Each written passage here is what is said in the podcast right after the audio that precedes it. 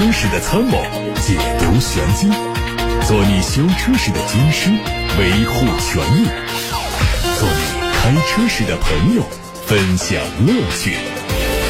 调频九二七，傍晚六点半，董涛说车，只和车友在一起。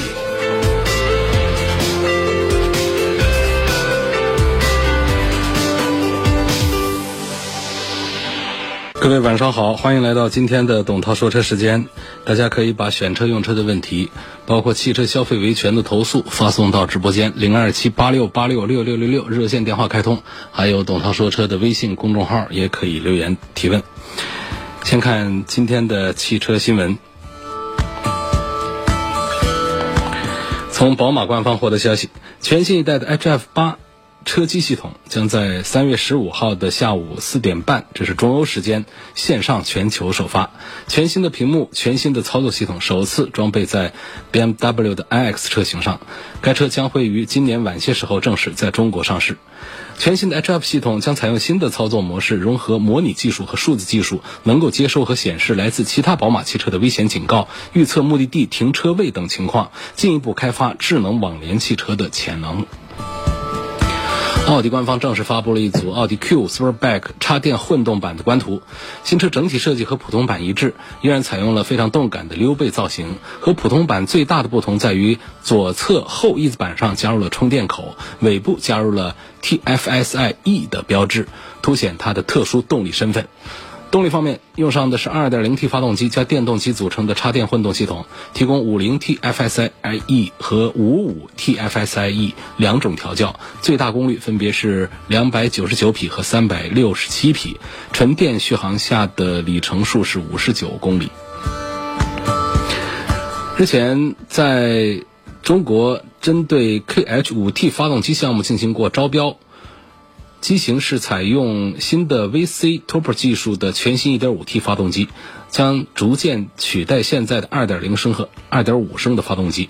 这是日产汽车在中国即将推出的主力机型。另外，新的 1.5T 未来还会适配在 ePower 混动系统上，未来会用到东风日产的中高端车型上。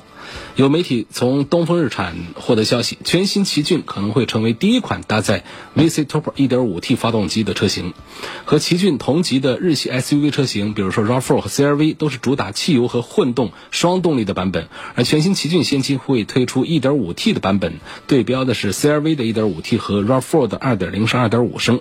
ePower 版本竞争的是两款车型的混动版本。网上有一组哈弗全新紧凑型 SUV 赤兔的内饰照片。此前有消息说，新车会在今年四月份正式开启预售。从图中可以看到，整体风格和哈弗初恋非常相似，配备了全新的液晶仪表，还有一块巨型的悬浮式中控屏，同时配备哈弗主打的智能网联系统。配置方面提供了全景天窗、双温区独立空调、PM 二点五空气净化、人脸识别、情绪感知、疲劳驾驶提醒等功能。哈弗赤兔的外观造型此前已经有过大幅度的曝光，大尺寸的六边形的进气格栅内部是交叉网状造型，整体视觉效果很突出。车长是四米四五，轴距两米七，动力用的是高低功率的 1.5T，匹配七速湿式双离合变速箱。领克官方传出了领克零五插混的信息。图片上看到外观和燃油版基本一致，只提供了更多色彩的装饰条，包括了前格栅、后视镜、车顶侧面的轮廓线条，还有后扩散器位置。在动力方面，用的是一点五 T 三缸机和电动机组成的插混，匹配七速湿式双离合，纯电续航八十一公里，馈电状态下的百公里油耗是五点二升。广汽本田的 EA 六会在三月十号上市，它的中文名字叫逸乐。两款配置车型的售价是十六万七千八到十八万九千八，它基于广汽新能源 iNS 打造，外观造型设计上结合了 iNS 和本田家族的设计语言，封闭式的格栅设计面积更大，回旋标式的前大灯提升了前脸的辨识度，另外贯穿式的尾灯调整为分体式尾灯，后备箱的末端延伸一个小型的鸭舌扰流板。内饰方面还能找到 iNS 的身影，在多个细节上做了升级，其中全液晶仪表盘搭配了双幅多功能方向盘，加上中控中央的悬浮式的多媒体触控屏。动力上用的是单电机驱动，ADC 工况下的续航里程五百一十公里。上汽大众官方获得了 ID.6X 的部分信息。根据规划，新车会在下个月的上海车展上亮相，三季度上市。参考已经上市的 ID.4X 定价策略，估计更高的 ID.6X 起售价是二十七万左右。它的整体造型和 ID. Zoom Z 概念车基本一致，前脸是双 LED 灯带和大灯组连接，大面积的格栅覆盖了前包围，看上去有一些怪异。侧面还是 ID.4 家族熟悉的风格，封闭式的门把手，大尺寸的轮毂，地柱是银色的装饰。新车是单电机的后驱版本，NEDC 工况下的续航五百八十八公里，后续还会推出双电机的四驱版本。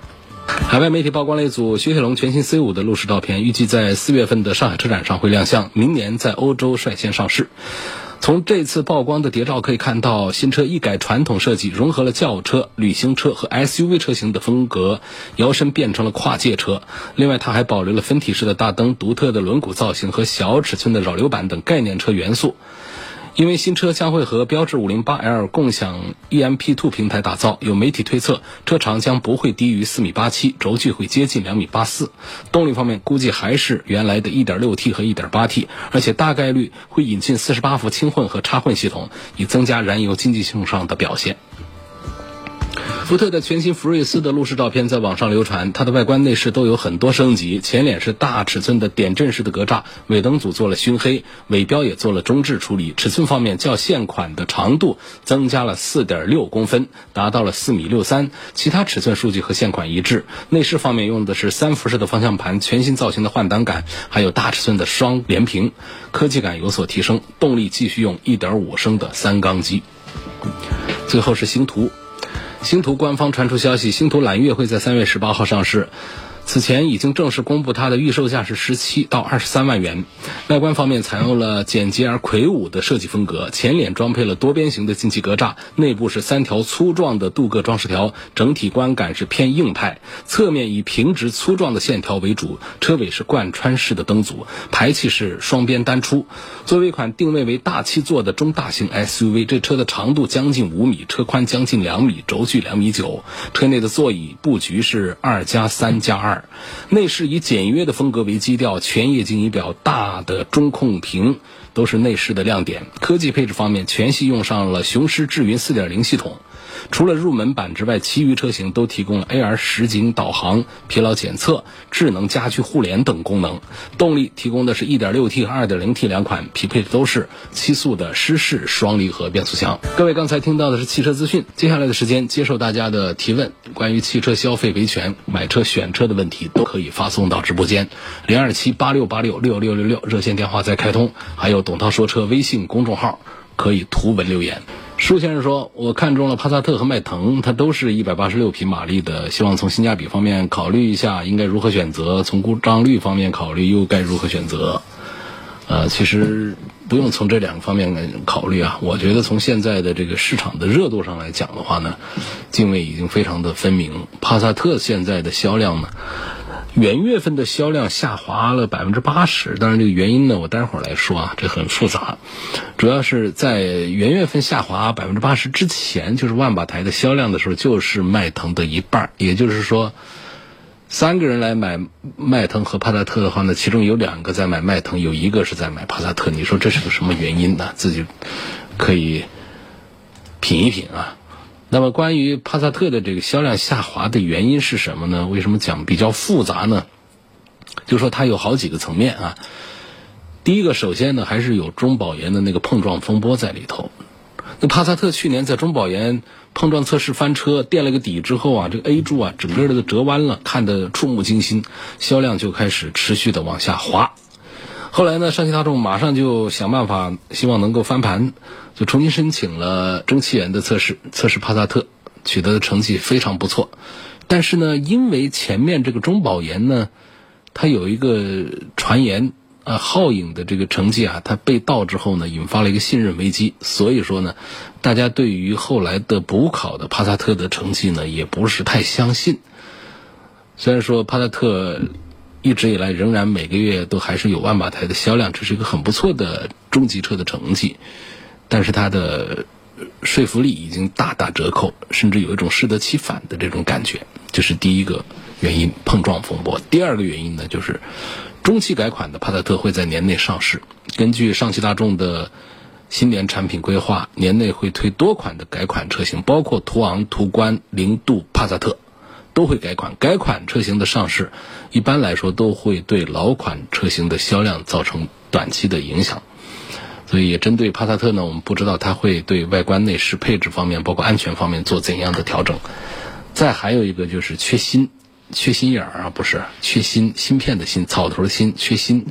因为全球遭遇到芯片的危机，包括大众集团在内的多家车企宣布停产或者是减产。那么此前大众汽车就曾经说过，因为芯片短缺呢，导致在中国、在北美和欧洲工厂的生产计划都需要调整。那还不清楚。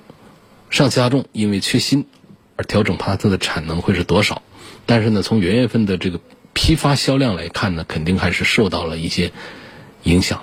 那可能有人又会问到了，这个缺芯片那是怎么回事？为什么会缺芯片？那么一个汽车里面呢，它会有电路，电路里面有非常核心的心脏，呃，这个电脑主机部分，这个主机里面就会有芯片。这个芯片呢，都是由全球的非汽车厂家制造生产的，而这些厂家呢，因为去年疫情的原因，他们的一个错误的判断，觉得这个汽车市场肯定一时半会儿是起不来了，所以呢，他们就把芯片的产能计划调小了。可是呢，这全球啊，尤其是中国市场，二零二零年的销量其实还不错，然后二零二一年的势头也是在往上爬，这样一来的话呢，芯片的供应就产生了不足。所以是芯片制造厂家错误的估计了汽车市场的产销能力，他们减少了芯片的产能，导致汽车厂家得不到芯片的供应。所以一个车上几万个零部件就缺这一个零件，这车就不能生产、不能出厂了，就导致很多地方的大众工厂深受影响，它的产能受到了衰减。还有一个原因呢，就是帕萨特受到了大众迈腾的影响。他们俩虽然是姊妹车型，但是通过对比两款车型的销量，我们就会发现，在很长多年以来，他们呈现都是一种镜像的走势。啊，这个原因呢，就相对比这个特供车型帕萨特，我们中国的消费者呢，懂点行的呢，就更愿意选择原汁原味的德系的迈腾了。所以这就是帕萨特和迈腾之争。黄先生问：性价比、后期保值、质量方面对比一下2019款的大众朗逸的舒适版，还有本田的飞度，主要是女士上下班使用。你这样说，我就赞成买个飞度了。女士上下班，如果说不考虑一家人乘坐，又要好停，又要节油，还要保值，质量又稳定，不怎么修它，我觉得呢还是赞成飞度要多一点。朗逸这个车呢？它实用性要好一点，但是飞度的空间其实也不错。朗逸还是比较适合男士啊，女士如果说年纪比较年轻的话，就更适合来买一个小飞度。呃，倒不是说它的价格有多便宜，其实朗逸现在优惠的价格也是很便宜的。主要是飞度这个车呢，它的性价比是很不错的。朗逸厂家可能还在挣钱，那飞度的厂家可是不怎么挣钱啊。说为什么飞度的厂家不挣钱呢？还在生产飞度呢？这个话题呢，一般来说是没有在外面有过很多的宣传啊。就是其实呢，现在已经有一百多万飞度的车主了。那么这些车主呢，对于本田的品牌的忠诚度都会非常高，其中相当一部分在换车的时候呢，还是会选择换本田的车。这是一种营销的理念。在本田的其他的产品上是有盈利的，是挣钱的，所以呢，他们把这个本田的这个入门的小飞度呢，作为一个客户的培养基础来做的，这是从厂家的营销层面呢得出的一个信息。所以可能大家都不太相信，说飞度那么小一个车，成本是不是应该就很低？其实不是的，为什么它的质量还很不错？它底盘表现？有口皆碑，包括它的发动机都做得很棒，其实就是在成本上其实还是不低的。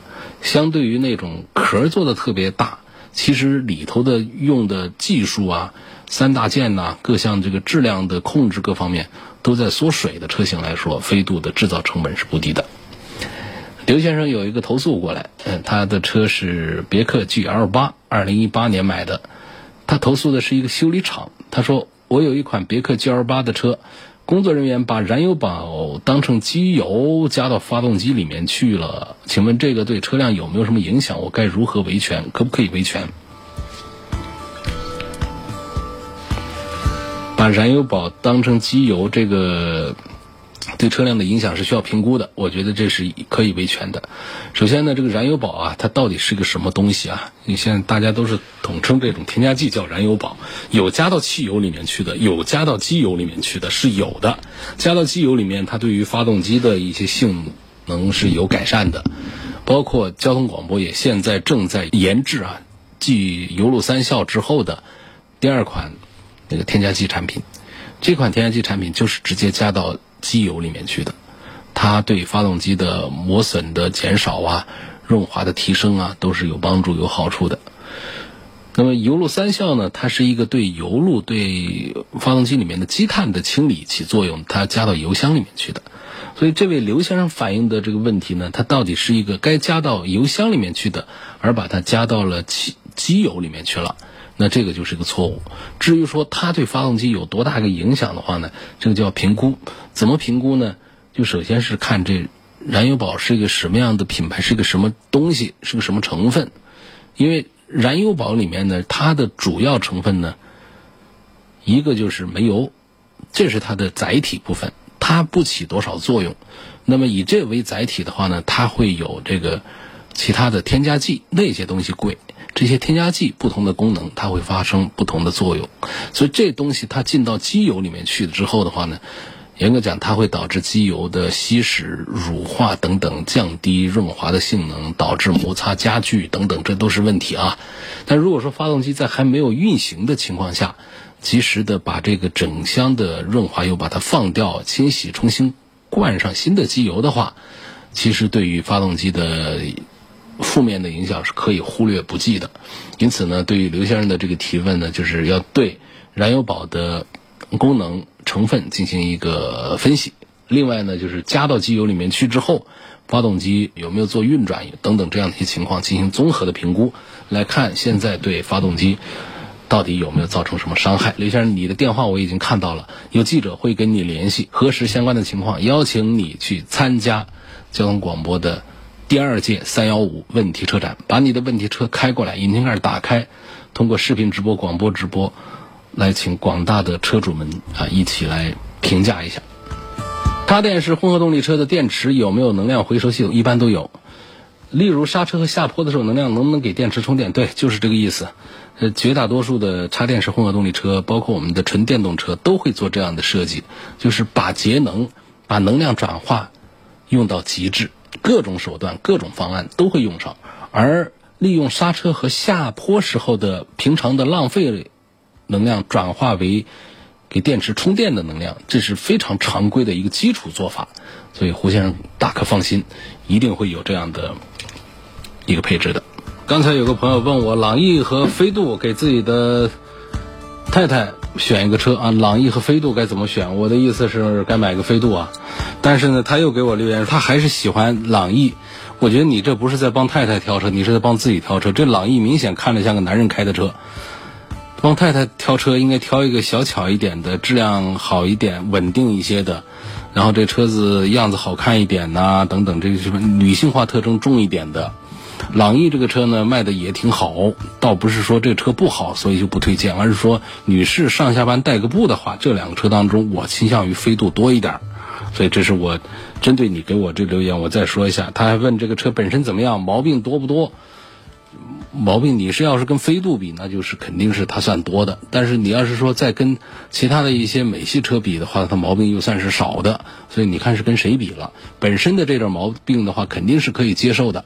为什么呢？因为每个月有几万人在买它，它的毛病要多的都接受不了，那还算个什么呢？所以你干脆就这样的，你现在就一条心，你就买朗逸就行了。其实你已经拿定主意了，只是问一下这朗逸是不是质量有什么毛病？我可以告诉你，这朗逸那点毛病大家也都能够接受，你也应该就能够接受。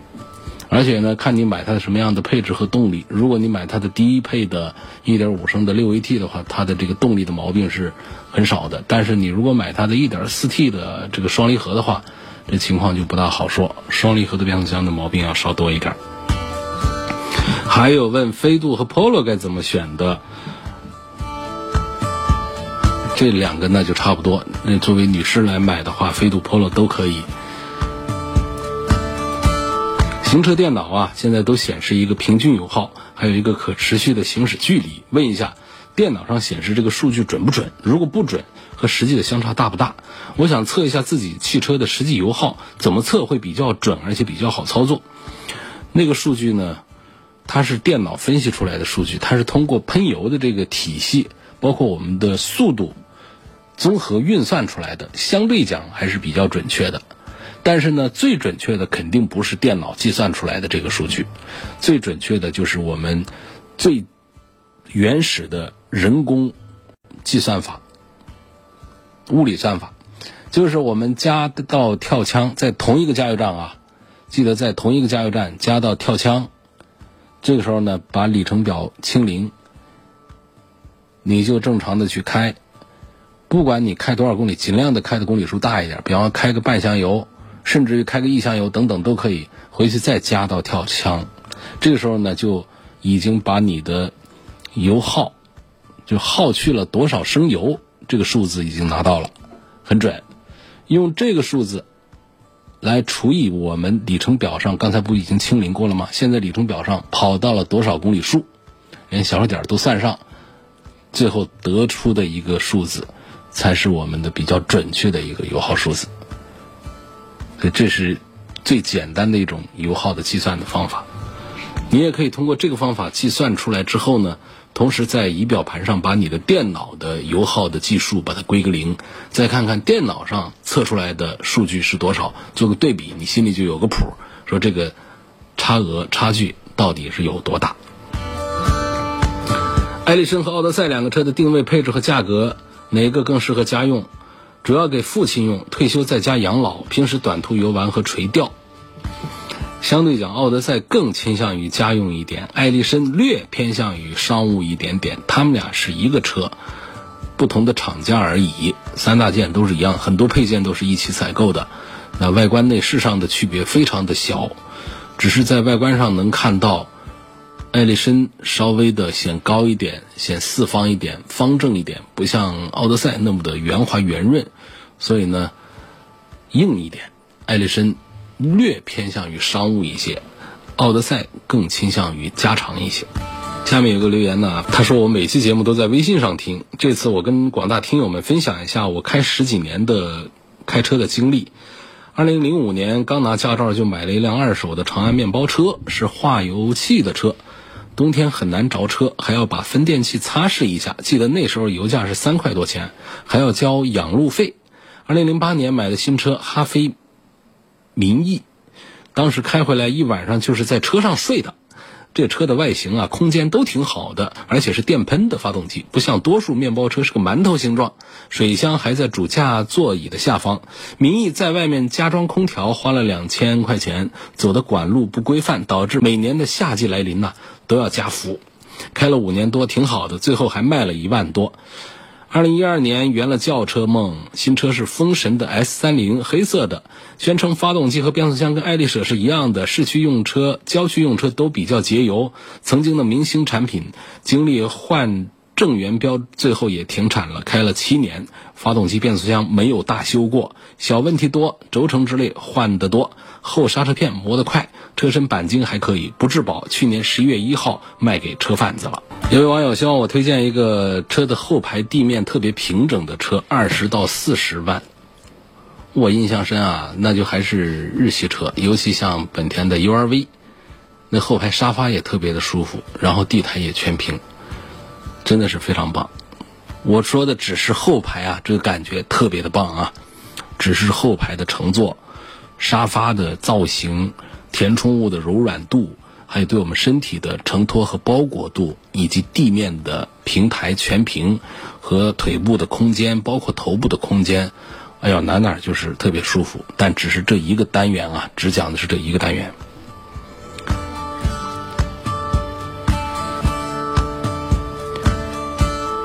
刚才有位朋友啊，他留言还没有念完，他说了他从零五年买二手的长安面包。一直到后来买风神的 S 三零，就是开上轿车。他后面的留言还有，他说是二零二零年呢，买了大众宝来自动挡，白色的车，下雨天的污渍难洗。他说说这个宝来的缺点啊，优缺点，优点是做工很精致，A、B 柱没有视线盲区，全系标配 LED 大灯，后视镜加热，六 AT 的变速箱虽然说慢一点，但是比较节油。缺点就是原地刹车偶尔会有异响，其他没有发现什么。最后两个品牌的对比是，大众的服务质量管理要认真一些。两个品牌是哪两个品牌对比呢？它是和东风的风神。东风风神做的对比，他认为大众的质量管理要认真一些。感谢这位叫“永远有多远”的网友的分享。我们代表广大的听友车友，感谢你跟大家分享。所以呢，送你一瓶油路三效。希望这位“永远有多远”尽快的把你的手机号、联系方式发送到董涛说车的微信公众号的后台，因为我要是不跟你联系的话呢。据说是过二十四小时我就再联系不上你了，所以你要主动的把你的电话号码发过来，我们让编辑跟你联系，把油路三校寄到你的家里去。感谢你跟我们分享你这些年的用车经历。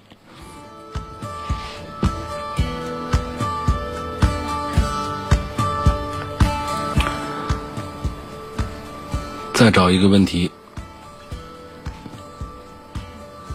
说发动机烧机油，如果我换粘度。高一档的会不会会减少烧机油的现象？理论上是这样的，就是机油的流动性变差之后，浓度粘度高了以后呢，烧机油的情况会有所好转，这是它的一个优点。但是它带来的缺点就是它粘性大呀，各个零部件的运转的阻力变大，阻力变大呢就会导致动力损耗，所以发动机的动力会有减弱的情况。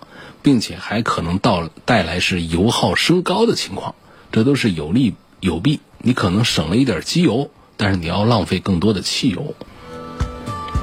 下一个问题是雷克萨斯和沃尔沃这两个品牌的小轿车，希望主持人从质量方面帮我推荐一下，买哪个品牌的车型比较好？